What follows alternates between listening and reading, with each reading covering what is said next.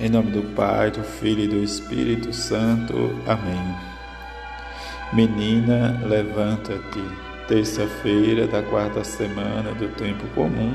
Evangelho de Marcos, capítulo 5, versículos de 21 a 43.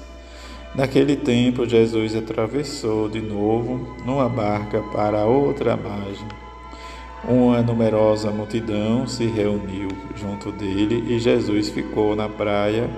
Aproximou-se então um dos chefes da sinagoga, chamado Jairo. Quando viu Jesus, caiu a seus pés e pediu com insistência: Minha filhinha está nas últimas, vem e põe as mãos sobre ela, para que ela sare e viva. Jesus então acompanhou uma numerosa multidão seguia e o comprimia. Ora, achava-se ali uma mulher que há doze anos estava com uma hemorragia. Tinha sofrido nas mãos de muitos médicos, gastou tudo o que possuía, e em vez de melhorar, piorava cada vez mais. Tendo ouvido falar de Jesus, aproximou-se dele por trás no meio da multidão e tocou em, na sua roupa. Ela pensava: se eu ao menos tocar na roupa dele, ficarei curada. A hemorragia parou imediatamente e a mulher sentiu dentro de si que estava curada da, da doença. Jesus logo percebeu que uma força tinha saído dele e, rotando no meio da multidão, perguntou: Quem tocou nas minhas roupas? Os discípulos disseram: Está vendo a multidão que te comprime e ainda perguntas quem me tocou? Ele, porém, olhava ao redor para ver quem o havia feito aquilo. A mulher, cheia de medo e tremendo, percebendo o que lhe havia acontecido, veio e caiu aos pés de Jesus e contou-lhe toda a verdade. Ele lhe disse: Filha, tua fé te curou. Vai em paz e fica curada dessa doença. Ele estava ainda falando quando chegaram alguns da casa do chefe da sinagoga e disseram a Jairo: Tua filha morreu, porque ainda incomoda o mestre. Jesus ouviu a notícia e disse ao chefe da sinagoga: Não tenhais medo, basta ter fé. E não deixou que ninguém o acompanhasse, a não ser Pedro, Tiago e seu irmão João. Quando chegaram à casa do chefe da sinagoga, Jesus viu a confusão e como estava chorando e gritando. Então ele entrou e disse: por que esta confusão e esse choro? A criança não morreu, mas está dormindo. Começaram então a caçoar dele, mas ele mandou que todos saíssem, menos o pai e a mãe da menina e os três discípulos que o acompanhavam. Depois entraram no quarto onde estava a criança. Jesus pegou na mão da menina e disse: Talita cum, que quer dizer: Menina, levanta-te. E ela levantou-se imediatamente e começou a andar, pois tinha doze anos. E todos ficaram admirados.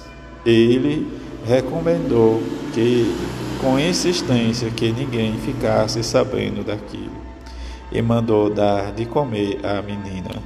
Palavra da salvação, glória a vós, Senhor. Quem nele crê é envolvido por graça e salvação e nos liberta das nossas opressões. Jesus que cura, que liberta e que defende, a vida e que nos livra de todos os males. Mas precisamos sempre adorar de coração sincero e amar aos nossos de todo o coração, como nos diz a oração da coleta desta semana em que a continuidade da leitura do livro de Samuel, do segundo, onde Davi vai dizer: Meu filho Absalão, por que não morri em teu lugar? Diante né, desde a circunstância da morte do seu filho, o rei Davi, diz, faz esta oração, esse lamento. Diante disso, ele vai fazer luto em que o seu filho realmente morreu, o mataram. Mas, como nós escutamos no Evangelho, diante da necessidade em que as duas situações, a cura da mulher hemorrágica diante de todas situações que ela procurava, os médicos não o curaram, mas diante da sua fé em tocar o manto de Jesus e ficou curada. Também a ressurreição da filha de Jairo. E diante desses dois momentos, a anciã e a criança, o poder e a força de Jesus, diante de todas as dificuldades, vezes de olharmos por meio da fé, como ele disse para a menina: Levanta-te, menina. E diante do levantar, andou, sinal de vida que está. Mas quando Jesus ressuscitar dos mortos, um jovem, vestido de branco, dirá às mulheres na sepultura: Ele levantou-se, ressuscitou. Levantar e ressuscitar no grego bíblico e é o mesmo verbo em que a morte torna-se apenas um sono para que com ele e nele despertar com ele e pela fé. Que rezemos a Virgem Santíssima Vede, ó Jesus, que são as lágrimas daquela que mais vos amou na terra e que mais vos ama nos céus.